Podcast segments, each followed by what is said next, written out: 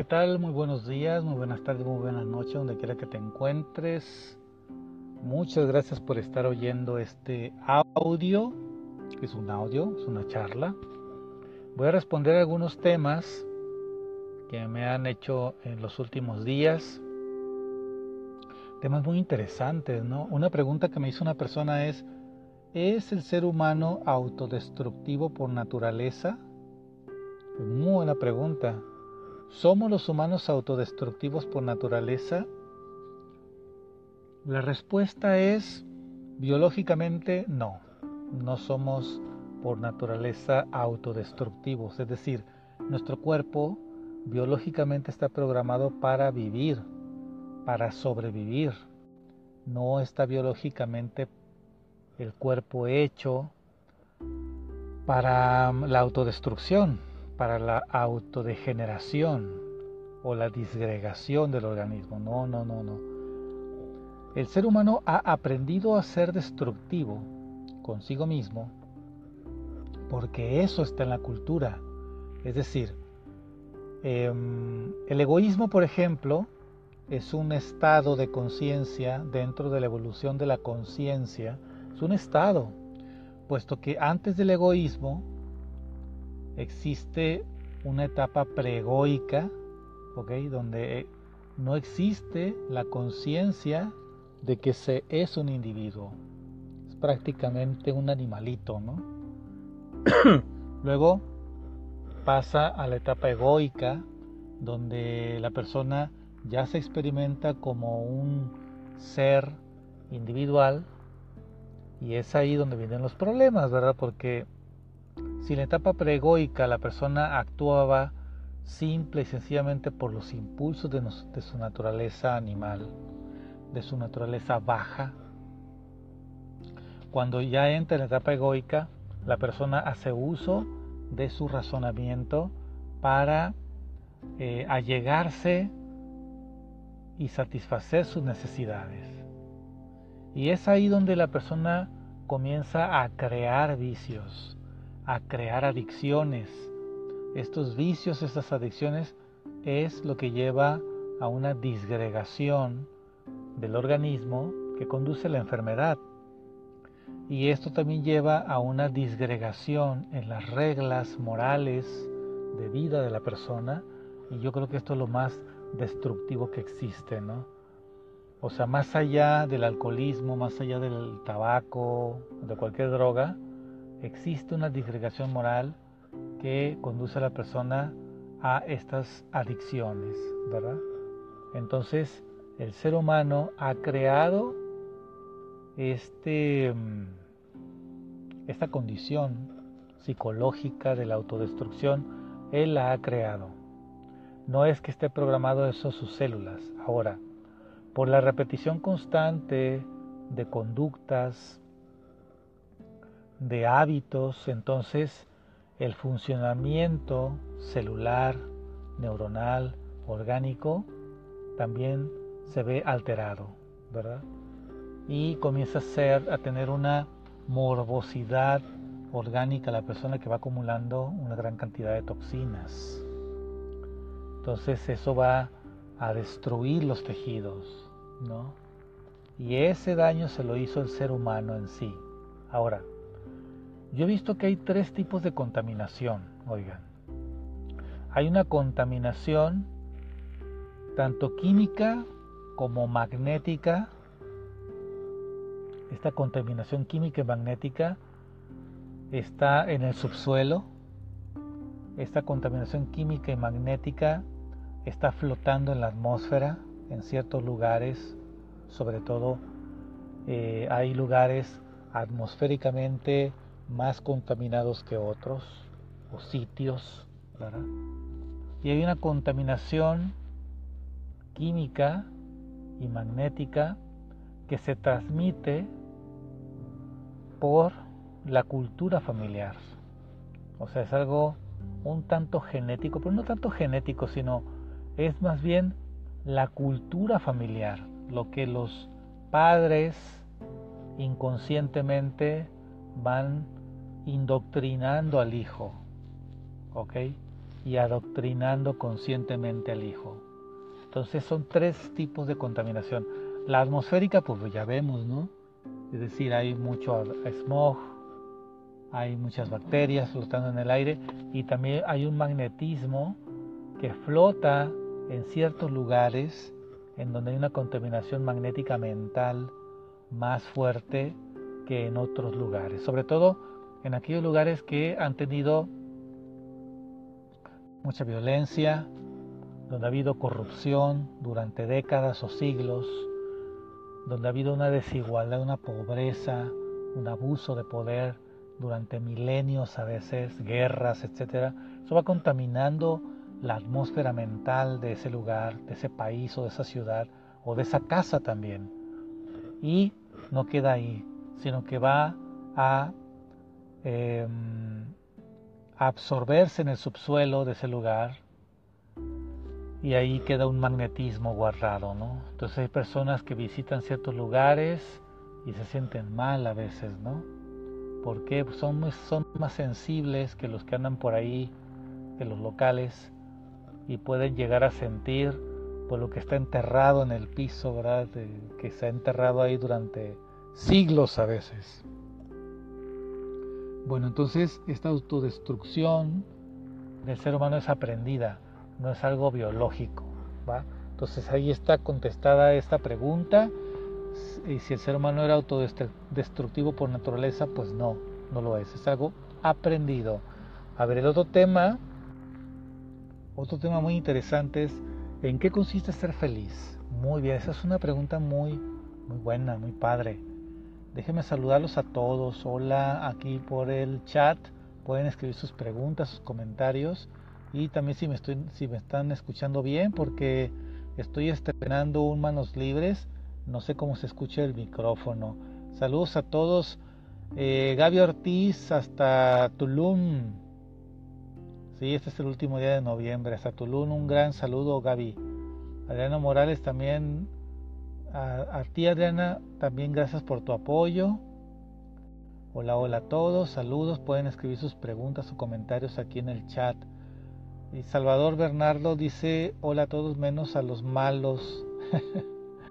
hola a todos menos a los malos. Bueno, ya. Entonces, ¿en qué consiste ser feliz? Esa respuesta es muy sencilla. Ser feliz significa vivir tranquilo y en paz. ¿Ok? ¿Qué es vivir tranquilo y en paz? Bueno, es no causar problemas ni a ti ni a los demás. ¿Ok? Ser tranquilo y vivir en paz es que tú disfrutes lo que tienes, y eso te da la posibilidad de tener una visión más clara para que aproveche las oportunidades de todo tipo que se te presenten en la vida y que progreses más. Ser feliz es tener una alimentación sana. Ser feliz es tener una vida dinámica en donde incluyas el ejercicio, donde incluyas momentos de reflexión, donde incluyas momentos de convivencia amorosa con tus seres queridos, todo en un equilibrio, eso es ser feliz. La felicidad comienza por el logro del equilibrio, es decir, no excederte en nada. En eso consiste la felicidad, que te excedas, que no exageres en nada y que te mantengas siempre dentro de la práctica de hábitos sanos de vida. Eso es ser feliz, en eso consiste, así de sencillo, ¿no? Por eso se va, se puede iniciar ya la persona y, todo está al alcance de tu mano, ¿sí? Muy bien, a ver, la otra pregunta que me hicieron, déjenme ver. Sí, la otra pregunta es, ¿por qué se victimiza a la persona o a las personas?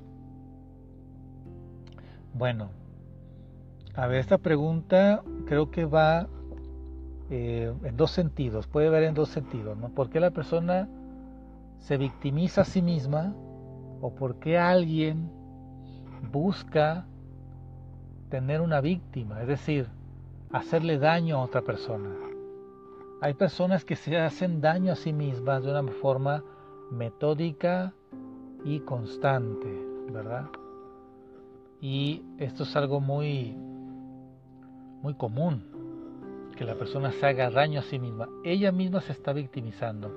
También ella misma está constantemente recordando cosas que le pasaron, cosas dolorosas que le pasaron.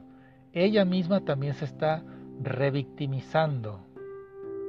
Y también hay personas que les gusta causar dolor a los demás, preocupación a los demás, insultar a los demás, abusar de los demás. Esas personas también tienen una carencia, así como el que se hace daño a sí mismo tiene una carencia. Bueno, el victimario, es decir, aquel que busca hacer daño, consciente o inconscientemente, tiene carencias en su formación. O sea, todos los, los las cuestiones en la que no somos felices y nos, lleva a una condición de comportamiento tóxico, es porque dentro de esa persona existe una falla en la formación de su personalidad, de su emocionalidad, de su ego. Hay fallas, hay carencias, pues, o defectos y eso es lo que tenemos que trabajar todos, todos. Tenemos que darnos cuenta que necesitamos purificar nuestro, nuestra psicología que abarca la emocionalidad, que abarca la personalidad, que abarca la racionalidad y no escapa el cuerpo físico también. Tenemos que purificar todo esto. Y necesitamos hacerlo lo más rápido posible, oigan, porque entonces así, más rápido vamos a sentirnos plenos y felices, sin necesidad de que exista un motivante externo, porque la fuente de la felicidad está dentro de nosotros, nosotros producimos eso. Entonces, ¿por qué se victimiza a los demás? ¿Por qué una persona se hace víctima a ella misma? Porque le falta maduración, le falta subsanar defectos en la formación que tiene como persona, como ser humano. Para ello hay cursos ya, ¿eh? Así que les recomiendo mucho que pongan atención en todas las reflexiones y en los videos que estoy subiendo y también si pueden tomar algún curso de desarrollo humano o de inteligencia emocional, pues adelante, ¿no? Yo constantemente lo estoy invitando a que prueben ustedes alternativas que contribuyan a su formación, a completar la formación como personas. Yo mismo lo estoy haciendo. Chela González, saludos, buenas tardes. Y Leticia Guzmán, interesante. Pues sí, es muy interesante todo esto del ser humano. Y la última pregunta es, ¿Existe el amor incondicional? Sí existe, por supuesto que existe. De hecho, el amor real, el amor con mayúsculas, no el I ni el amor romántico, no, no, no. El amor real, el amor maduro y sabio es incondicional. El amor real, como decía este gran sabio, eh, San Pablo, en su en Primera de Corintios es capítulo 1, en se llama este capítulo la preeminencia del amor. En esta carta él escribe un himno al amor. Ese es el amor real. Y me acuerdo de algunos pedacitos, ¿no? Que dice el amor todo lo espera, todo lo soporta, todo lo perdona, no busca lo suyo, ¿sí? O sea, eso es impresionante, puesto que podemos tener ejemplos de amor incondicional o de que todo lo perdona en las madres, en los padres, ¿verdad? Que nos dieron lo mejor a nosotros, lo mejor que ellos tenían, ¿verdad? Y lo que podían hacer de una manera incondicional. En la mayoría de los casos así es. Sé que existen casos y a lo mejor ahí que comienzan a escribirme, a escribirme, no, pero es que mi papá me abandonó. Sí, existen casos así, claro. Eh, he conocido casos así. Pero la mayor parte del, la mayor, el mayor número de casos es que los padres hicieron lo que pudieron, ¿verdad? ¿Sí?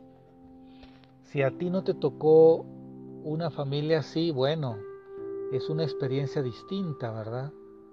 Pero aún así, uno puede aprender a amar porque para amar uno necesita vivir la vida. Para amar de una manera más madura y abarcante, uno necesita conocerse y quitarse los defectos, quitarse los egoísmos, las susceptibilidades, quitarse los celos y las envidias, quitarse la inseguridad y el deseo de posesión para que el amor que uno tiene por dentro sea cada vez más grande, más incondicional. Y, la verdad es una clave básica. Si, si, si esa clave no se cumple, o sea, el amar, no se puede ser feliz. Imposible. No puede ser feliz la persona. He conocido personas que tienen una buena pareja, que tienen una buena situación económica, que tienen unos hijos maravillosos y son infelices. Y andan buscando por otro lado la felicidad, la estabilidad cuando las tiene en casa, pero como la persona es inmadura, como la persona tiene muchas carencias en su formación y él no quiere trabajar en eso o ella no quiere trabajar en eso, entonces no puede captar lo que le dan los demás. Está en otra vibración mental. No puede ver lo que le están dando. Ni cuenta se da. Todo el mundo se da cuenta, pero él o ella no se dan cuenta de lo que tiene ahí, el tesoro que tiene ahí. Y viven la vida saltando de un lugar para otro, buscando en esoterismos, buscando en otras parejas, buscando en más títulos, en más dinero, en más posesiones, ¿verdad? En deportes extremos, la emoción o el estímulo que lo haga sentirse vivo o viva. Qué pena, ¿verdad? Pero así hay, hay miles, he conocido algunos. Qué pena, ni modo. Nadie puede obligar al otro a cambiar. No se puede obligar a nadie a cambiar. No se puede obligar a nadie a amar de una manera mejor imposible. Ni lo intentes. Tú trabaja en ti mismo, tú trabaja en ti misma y eso es todo lo que cuenta. Si tú cambias y eres más feliz, quizás, quizás la otra persona se inspire por tu cambio. Quizás, no creo, pero quizás a veces ocurre algo así, ¿verdad? Pero lo más importante es que tú estés bien, que tú estés mejor. No importa si los demás son infelices. ¿Por qué? Tú le das lo mejor a los demás. Y si los otros no lo reciben, es su problema. Si los otros están empecinados en otras cosas, no importa. Tú sigue dando, porque si uno da con amor incondicional, nunca te vas a cansar de dar. Hay personas que dicen, no, es que yo amé demasiado. No, no es cierto, no, no se ama demasiado. No confundamos los, los términos ni mezclemos los conceptos. El amor es muy claro, el amor es limpio, el amor es luminoso. No produce sombras el amor, ¿ok? cuando es un amor de verdad. Y la persona puede dar, eh, puede dar un pan y al que lo da lo tira a la basura. Bueno, tú diste el pan, ¿verdad? Ya sabes que a esa persona no le gusta el pan. Bueno, después le das un brócoli Y si también tira el brócoli, entonces, bueno, entonces quiere decir que a esta persona no le gusta la comida, entonces le voy a dar un lápiz. Y si el lápiz le sirve, ah, pues qué bueno, ¿verdad? Entonces, a ti no te duele que te rechacen si tú amas de verdad. Entiendes a la otra persona que está en una situación en la que está sufriendo por algo, no sé, no podemos saber por qué la persona es así, a menos que ella lo diga. Tampoco hay que meternos de metiches. A ver, a ver, a ver, déjame hacerle como si, como si yo fuera tu terapeuta y cuéntamelo todo. No, no, no, no. No, no, e, eso no es amor. Eso es ser metiche, ¿verdad? Y andar entrometido. Entonces, el amor real es pura luz y no produce sombras. No produce sombras quiere decir que no produce envidias, reclamos, egocentrismos, inseguridades, celos, exigencias, este, como mucha gente que me encontrado que se me hace tan raro esto, oigan, dicen las personas, ay, es que cuando fulanita, una amiga, un familiar de ella o de él, estuvo en el hospital, yo estuve ahí y no sé qué, y hasta puse dinero, y luego llegó alguien y me corrió, o mi hermana me pateó y me sacó a rastras del hospital, que ya no me quieren ahí, y ay, pero cómo son, si yo amé mucho y yo les di todo, no, no, no, así no, no, estás mal, estás confundiendo las cosas, no diste, no es cierto. ¿Sí? Tú estabas intercambiando algo esperando que en algún momento lo recompensaran de una manera. Con reconocimientos, también con dinero, con influencias, con un gracias, con lo que sea, ¿verdad? Con que te acepten en el círculo, no sé, algo, ¿no? como desde, desde la base de lo que tú estabas haciendo ya estaba mal, el resultado es malo. O sea, es obvio, ¿no? Si yo construyo un edificio, no pongo bien los cimientos, lo construyo en un lugar arcilloso y de, y de bajadita y le pongo 10, 20 pisos, ¿qué va a pasar, no? ¿Qué va a pasar? Cualquier viento, cualquier eh, lluvia me lo va a tumbar, ¿no? porque estaba mal hecho desde el principio. ¿Sí? Entonces, no nos engañemos creyendo que, ay, estoy amando mucho y no me lo agradecen. No es cierto, no estás amando. Lo que estás haciendo, estás buscando una conveniencia y eso no es amor. Porque, acuérdate, el amor de verdad es luz que no produce sombras, no te produce un dolor, ¿ok? No te produce un shock de que, ay, no, ¿por qué?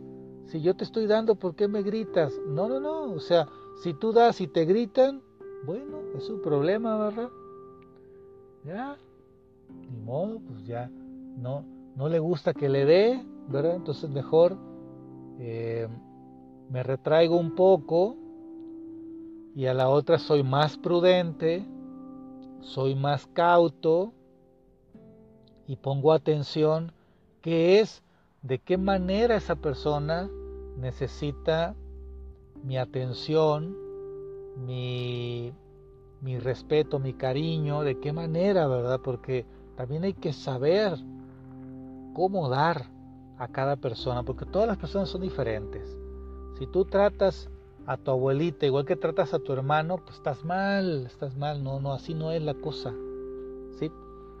Hay que saber cómo tratar a las personas y respetarlas con mayúsculas. Respeto incondicional. ¿Ok? Comprensión absoluta. Aceptación incondicional. ¿Ok?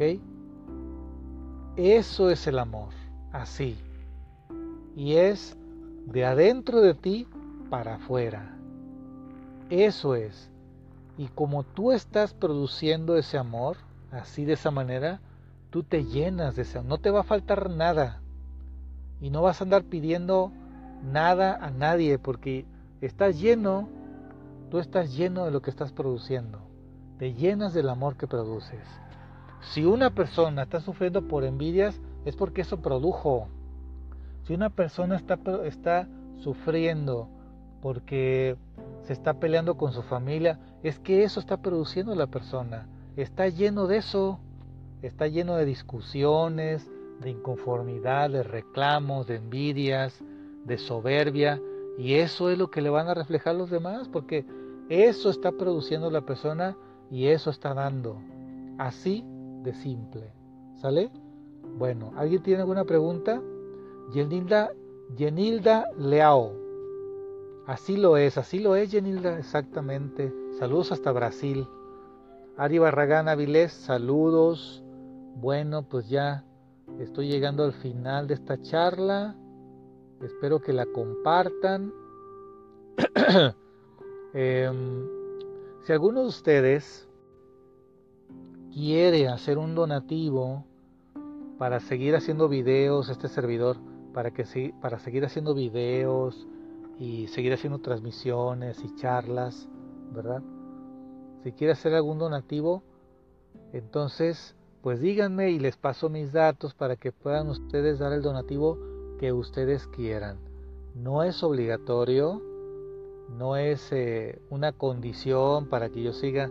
Yo sigo haciendo el esfuerzo para mantener el ritmo de charlas y de videos y de publicaciones. Yo hago el esfuerzo, ¿no?